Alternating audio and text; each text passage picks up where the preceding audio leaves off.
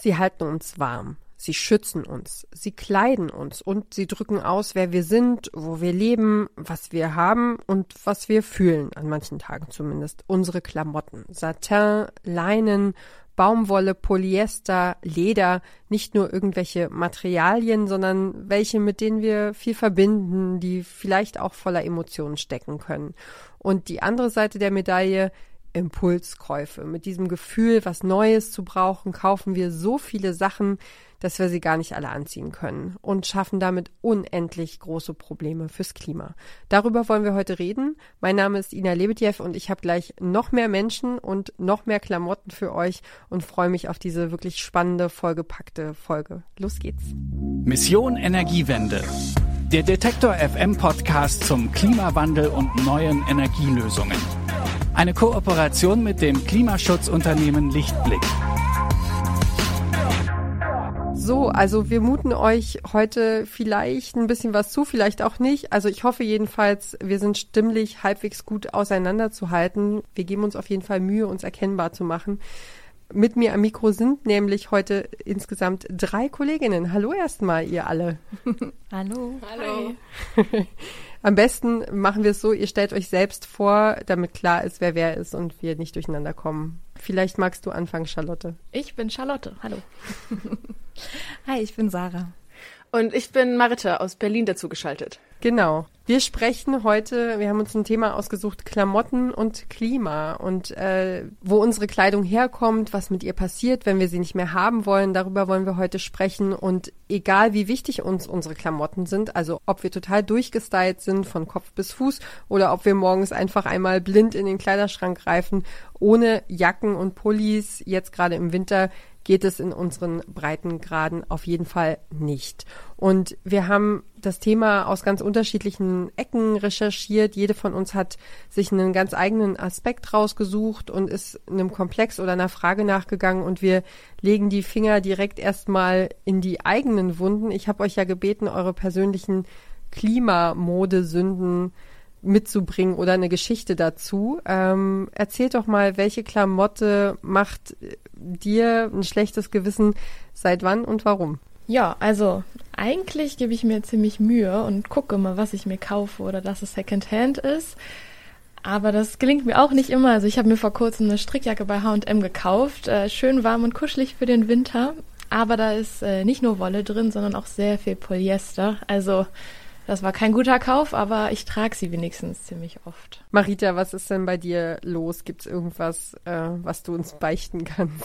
Tatsächlich richtig viel aus meiner Schulzeit. Da war auf jeden Fall Mode oder mit der Mode gehen super wichtig für mich. Und ich wollte schon auf jeden Fall oft Klamotten haben, die irgendwie cool waren, aber mir eigentlich nicht so richtig gefallen haben. Und ich erinnere mich noch, meine Mutter hat mir mal ins Gewissen geredet, Marita, du brauchst es nicht, das gefällt dir eh nicht, du ziehst es nie an. Ich habe da natürlich drauf bestanden und wollte dieses hässliche, geblümte Oberteil trotzdem kaufen und habe es dann nie nie angehabt.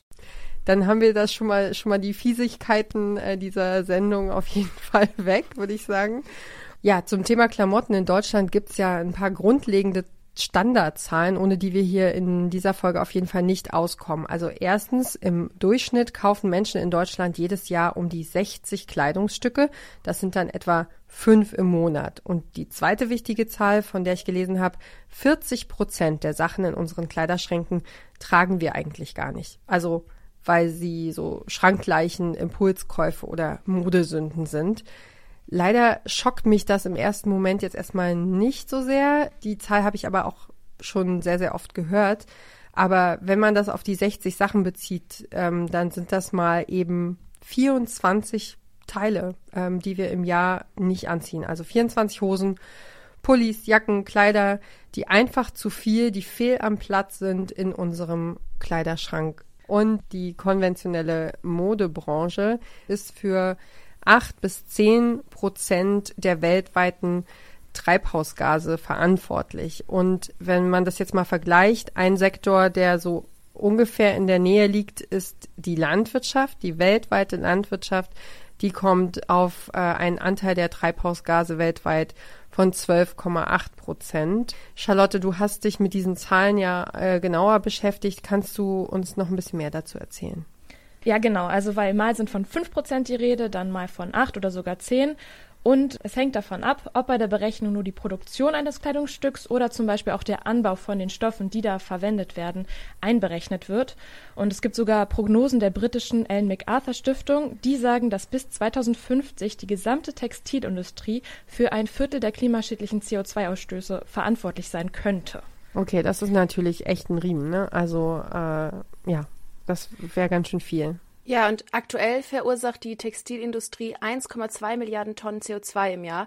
Das ist mehr als internationale Flüge und Kreuzfahrten zusammengerechnet. Ja, obwohl bei der Zahl muss man ein bisschen aufpassen, weil KritikerInnen sagen, dass ähm, dieser Vergleich nicht wirklich hinhaut, weil da die ganze Textilproduktionskette nur mit äh, damit verglichen wird, was Flugzeug und Schiff an Treibstoffen verbrauchen und nicht die gesamte CO2-Bilanz. Okay, also die Zahlen zeigen aber auch, ähm, es gibt jedes Jahr immer mehr Kollektionen, die immer schneller und immer billiger produziert werden, um flexibel auf die Bedürfnisse der Menschen auf den Markt zu reagieren.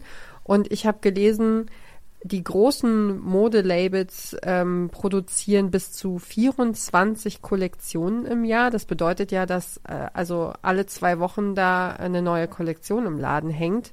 Und das Ding ist, dass diese Fast-Fashion-Industrie jetzt äh, von neuen Playern sogar noch überholt wird. Also es gibt zum Beispiel riesige Online-Modehändler in China, die nach aktuellen Medienberichten zwischen sieben und achttausend Teile am Tag rausbringen. Ich, das muss man sich mal auf der Zunge zergehen lassen. Das fand ich unglaublich viel. Und dieser Trend, der nennt sich dann Ultra Fast Fashion. Und bei der, bei der Herstellung dieser Materialien für die Klamotten, also beim Färben, bei der chemischen Bearbeitung zum Beispiel, wenn man Jeans im, im Used Look haben will, dann muss man die ja ganz äh, massiv bearbeiten. Beim Vernähen, beim Transport, da entstehen überall Emissionen und schließlich natürlich auch dann nochmal bei der Entsorgung, wenn wir die Sachen nicht mehr tragen wollen. Du hast dir das auch nochmal genauer angeguckt, Charlotte. Was fällt denn da am meisten ins Gewicht? Ja, also das größte Problem ist wirklich die Gewinnung der Materialien, weil allein 60 Prozent der produzierten Bekleidung besteht aus synthetischen Stoffen, also zum Beispiel Polyester, Polyamid, daraus sind auch Nylon- und Perlonstrümpfe und Elastan. Und diese Stoffe werden alle aus Erdöl hergestellt, also einem fossilen ähm, Rohstoff. Und ja, um das mal an einem Bild deutlich zu machen, wenn man ein T-Shirt aus Polyester produziert, dann stößt das 6 Kilogramm CO2 aus. Das ist dreimal mehr als bei einem T-Shirt aus normaler Baumwolle. Und Baumwolle ist ja trotzdem nicht so völlig unproblematisch, oder? Ja, genau, weil Naturfasern, das ist zum Beispiel Baumwolle, Seide oder Wolle, da ist aber dann der hohe Wasserverbrauch ein Riesenproblem. Wer ein Kilo konventionelle Baumwolle haben will, der braucht dafür circa 170 Badewannen voll Wasser. Also das ist der Wahnsinn. Und bei dem Anbau von zum Beispiel Baumwolle werden auch massenweise Pestizide und andere giftige Düngemittel eingesetzt und die schaden dann auch nochmal zusätzlich der Umwelt. Genau, ich hatte gelesen, ähm, laut Greenpeace verbraucht zum Beispiel die Produktion einer einzigen Jeans rund 7000 Liter Wasser. Und damit aus dem Rohmaterial eine bunt bedruckte, funktionale oder zum Beispiel bügelfreie Klamotte werden kann, äh, benutzt die Textilindustrie etwa 3500 verschiedene Chemikalien und manche von ihnen sind dann krebserregend oder haben eine hormonelle Wirkung. Also, also ist schon heftig. Und was man vielleicht gar nicht so denken könnte, die Produktion von Wolle ist eigentlich auch noch viel schlimmer. Also da fallen fast doppelt so viele CO2-Emissionen an wie bei Kunstfasern. Weil das liegt daran, dass die Schafe, die die Wolle produzieren, aus der wir Pullis machen, ja auch pupsen. Und ähm, ja, die Methanemissionen, die dabei entstehen, sind einfach unfassbar hoch auch. Ja, das kennen wir ja auch von, von der Landwirtschaft, von, der, von den Rindern auf der Weide, ähm, die auch ein Riesenproblem darstellen. Ähm, lasst uns doch auch nochmal, also über die soziale Komponente sprechen ich glaube, die meisten von uns wissen und ahnen, was die Textilindustrie irgendwie mit der Welt macht. Spätestens seitdem vor bald acht Jahren sind es im April schon nächstes Jahr die Textilfabrik Rana Plaza in Bangladesch eingestürzt ist und da ähm, sind ja damals mehr als 1100 Menschen gestorben. Mir persönlich sind auch die furchtbaren Bilder von Dokus so im Kopf, die ich zum Thema gesehen habe, ähm, von Kindern zum Beispiel, die mit nackten Beinen in dieser äh, Suppe stehen, in der chemischen Brühe stehen, mit der sie unsere Pullis färben oder Leder gerben, äh, von Leuten, die unsere Jeans stylen und bleichen, auch ohne Masken, ohne irgendeinen Schutz auf der Haut oder am Körper, auch so in dünnen Sachen. Also ähm, ja, das ist, ist wirklich erschreckend und wir, wir machen das ja im Grunde jeden Tag mit und denken nicht so wirklich darüber nach. Aber es gibt einen Trend, das ist nämlich Slow Fashion und das ist quasi dann das genaue Gegenteil von Fast Fashion. Sarah, du bist diejenige, die sich mit diesem Themenkomplex beschäftigt hat. Erzähl mal. Ja, genau. Und ich würde am Anfang vielleicht nochmal auch eine Zahl reinbringen. Und zwar laut dem sogenannten Slow Fashion Monitor 2021 vom Marktforschungsinstitut Blended Research geben 79 Prozent der Befragten an, dass Nachhaltigkeit für sie tatsächlich eine Rolle spielt beim Einkaufen von Klamotten. Aber demgegenüber stehen allerdings nur ungefähr acht Prozent von Menschen, die überhaupt fair produzierte Kleidung im Schrank zu hängen haben. Also die Zahlen klaffen da zwischen der Bereitschaft und dem tatsächlichen Tun ähm, sehr, sehr stark auseinander.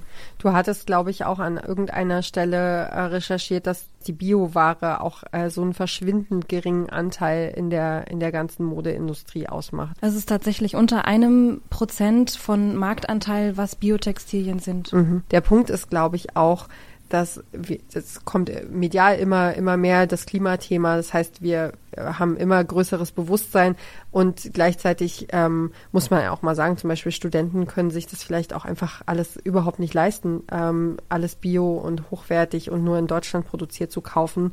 Und da klafft eben diese soziale Erwünschtheit, so dieses alle wissen, es ist irgendwie besser, aber eigentlich können es nicht alle umsetzen und, und dann ist das so eine Art Greenwashing im Privaten zu sagen, ich, ähm, ich trage irgendwie Gebrauchtes. Trotzdem kann man in jedem Fall sagen, dass Slow Fashion immer wichtiger wird, auch wenn die Entwicklungen offensichtlich sehr langsam ablaufen. Auslöser für diese Aufmerksamkeit, beziehungsweise auch ein größeres Bewusstsein, du hast es gerade schon angesprochen, dieses Unglück in Bangladesch, der Einsturz von Rana Plaza.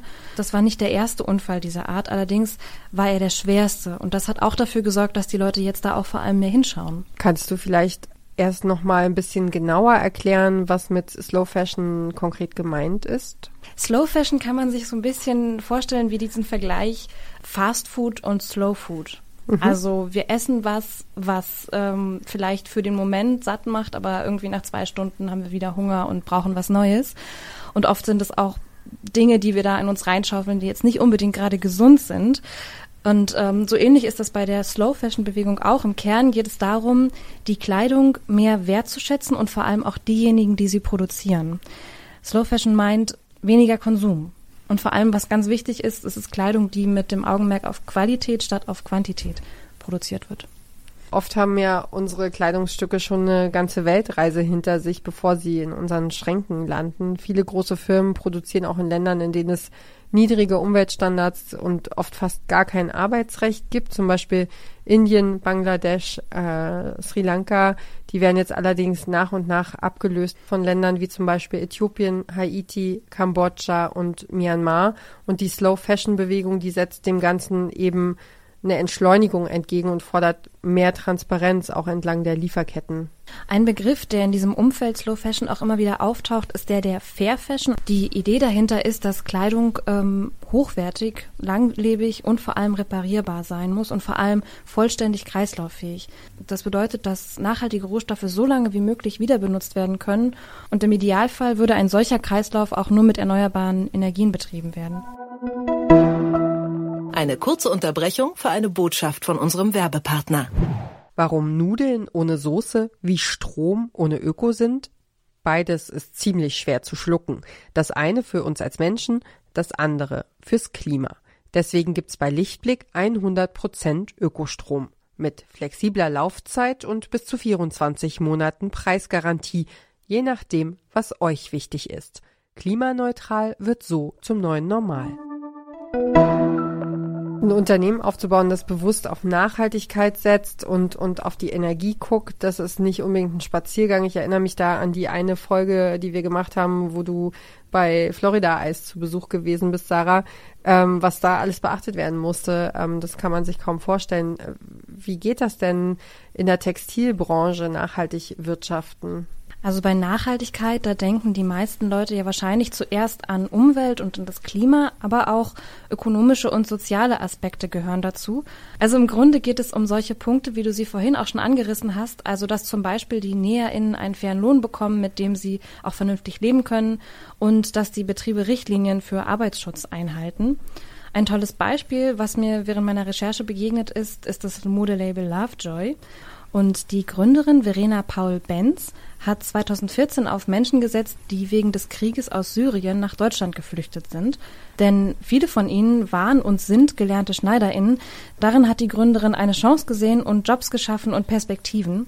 Und Leute aus ihrem Team konnten sich danach eine Wohnung suchen, einen Führerschein machen und Familien sind wieder zusammengekommen. Das hat Verena Paul Benz in einem Interview für das Museum Europäischer Kulturen in Berlin erzählt klingt auf jeden Fall nach einem spannenden Projekt, aber ich komme jetzt nochmal einfach zurück zu uns. Wenn ihr jetzt mal an die Obsttheke denkt im Supermarkt, äh, links liegen die Bio-Bananen, rechts die konventionellen. Da kann ich dann klar unterscheiden, da ist ein Aufkleber drauf, was möchte ich kaufen und warum. Bei Kleidung finde ich das nicht so klar und überhaupt nicht einfach. Also wenn ich ehrlich bin, dann habe ich eher oft das Gefühl, dass ich absolut gar nichts richtig machen kann. Äh, und stolpere irgendwie von einem Dilemma ins nächste. Also Winterjackenkauf jetzt aktuell kaufe ich also eine, eine Jacke mit Downfüllung, weil es ökologisch ist äh, und, und der Umwelt nicht so sehr schadet wie eine Jacke aus äh, Plastik in Anführungsstrichen. Dann ist es zwar öko, aber eben auf der Basis von Tierquälerei produziert. Ähm, wenn ich nur noch Made in Germany kaufe, geht das nicht auch auf Kosten von Familien, zum Beispiel in Indien oder in Afrika, die von der globalen Textilbranche leben müssen. Und dann eine andere Frage, die ich auch, die mir auch unter den Nägeln brennt. Wer kann sich das eigentlich leisten, so ein 190 Euro Kleid? Viele sagen ja einfach, fair produzierte Kleidung sei einfach zu teuer. Ja, dieses Argument kommt tatsächlich sehr häufig und es ist tatsächlich auch echt verzwickt. Also dieses Dilemma, das du beschreibst, ähm, man kann irgendwie dann doch nicht alles richtig machen, das kenne ich sehr gut. Also zum Beispiel diesen Schal, den ich hier habe, ich habe, das war Restwolle und habe irgendwie Spaß daran gehabt, den zu stricken. Und der ist aber komplett aus Plastik. Also ich habe irgendwas selber gemacht, ich habe Reste verwertet, aber es ist Plastik. Also ja, wo fängt man an? Ähm, um aber auf diesen Preis zurückzukommen, man muss oft tatsächlich bei fairer Mode, wenn man faire Mode haben möchte, draufzahlen. Denn es ist einfach so, für den Preis eines fair produzierten T-Shirts bekomme ich ungefähr vier von einem Fast Fashion Label. Aber, und das ist ein Satz, der ist mir wirklich, der ist hier oben drin im Kopf, wenn ein Latte Macchiato mehr kostet als ein T-Shirt, dann haben wir wirklich ein Problem, weil fair zu produzieren, das geht halt echt nicht unter fünf Euro. Und andererseits finde ich aber, also du hast recht, aber andererseits wenn wir es mal hypothetisch sehen und ich sage, ich gebe jetzt 50 Euro oder 70 Euro für ein T-Shirt aus, ja, was ja durchaus ein Designerteil äh, ohne Probleme kosten kann, dann gibt mir das doch null Sicherheit, dass ich damit irgendeinen guten Beitrag leiste oder Sinn stifte oder jemanden unterstütze am anderen Ende der Welt. Ja, da muss ich dir recht geben. Die Art und Weise, wie unsere Kleidung entsteht, das ist ein wirklich sehr, sehr komplexes System. Man kann ein Kleidungsstück nicht auf sein Preisschild reduzieren, denn oft werden in den gleichen Fabriken, in denen Sachen von Primark, H&M und so weiter genäht werden, auch Sachen von DesignerInnen hergestellt. Und deswegen ist es bei der Produktion von fairen Kleidungsstücken so wichtig, dass die Qualität stimmt. Denn wenn ich mir jeden Monat ein neues T-Shirt kaufen muss, weil es so schnell kaputt geht, dann habe ich mehr gewonnen, wenn ich es nur einmal im Jahr muss. In einer Sendung von Deutschlandfunk Kultur hat die Modedesignerin Professor Martina Glomm von der Hochschule Hannover dazu gesagt, zu 80 Prozent kann schon beim Entwurf entschieden werden, ob die Kleidung am Ende wiederverwertet werden kann. Und das anhand der Auswahl der Stoffe und vor allem der Art der Verarbeitung. Also es ist genäht oder es ist geklebt zum Beispiel. Da liegt also ein riesengroßer Teil der Verantwortung vor allem bei denen, die die Entwürfe machen. Das finde ich sehr interessant. Das wusste ich bisher nicht, dass man äh, quasi ja schon im Entwurf entscheiden kann, ob es ein gutes Kleidungsstück wird oder nicht. Und woher weiß ich denn jetzt als Kundin, ob ein Kleidungsstück fair produziert wurde oder nicht? Das Stichwort dabei sind Siegel. Du hattest es vorhin schon erzählt, die Situation im Supermarkt, ähm, wo es Aufkleber drauf gibt auf den Lebensmitteln, an denen man erkennen kann, sind sie jetzt zum Beispiel bioproduziert oder Fairtrade und so weiter. Das sind Dinge, die kennen wir sehr gut. Das gibt uns Orientierung. Bei Kleidung funktioniert das ähnlich. Da gibt es auch eine Reihe von Siegeln und eines der bekanntesten ist und auch der mit strengsten ist das GOTS-Siegel. Das ist der Global Organic Textile Standard. Der deckt sowohl soziale als auch ökologische Aspekte ab und schaut dabei auf die gesamte Lieferkette. Ob das Ganze dann auch eingehalten wird, diese ganzen Kriterien dabei, prüft eine gemeinnützige Organisation, die hinter der GOTS steht. Und die gucken dann sich Kriterien an, wie zum Beispiel sind die Stoffe frei von Schadstoffen oder wird nachhaltig mit Ressourcen umgegangen, welche Umweltkriterien werden eingehalten. Das ist interessant. Also mir sagt das GOTS-Siegel nichts. Ich stolper persönlich beim Einkaufen häufiger über das Siegel Ökotex-Standard. Also gerade wenn es um Kindersachen geht, ähm, kannst du dazu auch ein bisschen was sagen? Ökotex hat verschiedene Siegel. Zwei sind da vor allem im, im Vordergrund. Da gibt es einmal ein etwas anspruchsvolleres Siegel, sage ich mal. Das ist das Ökotex Made in Green Siegel. Das hat eine grüne Schrift.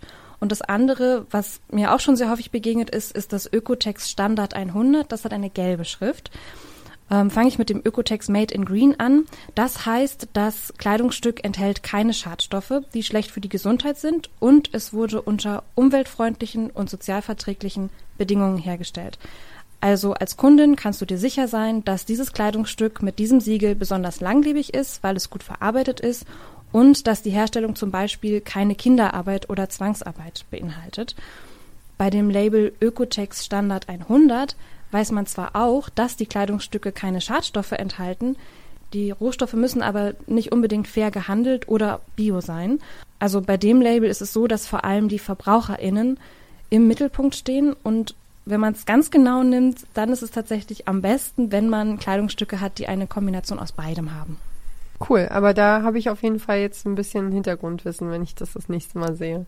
Ähm, es gibt auch in Deutschland äh, noch ein anderes staatliches Siegel, das heißt Grüner Knopf. Und das ist initiiert vom Bundesentwicklungsministerium. Ähm, allerdings sind sie da auch noch ein bisschen dabei, das an den Start zu bringen. Das ist noch in der sogenannten Implementierungsphase.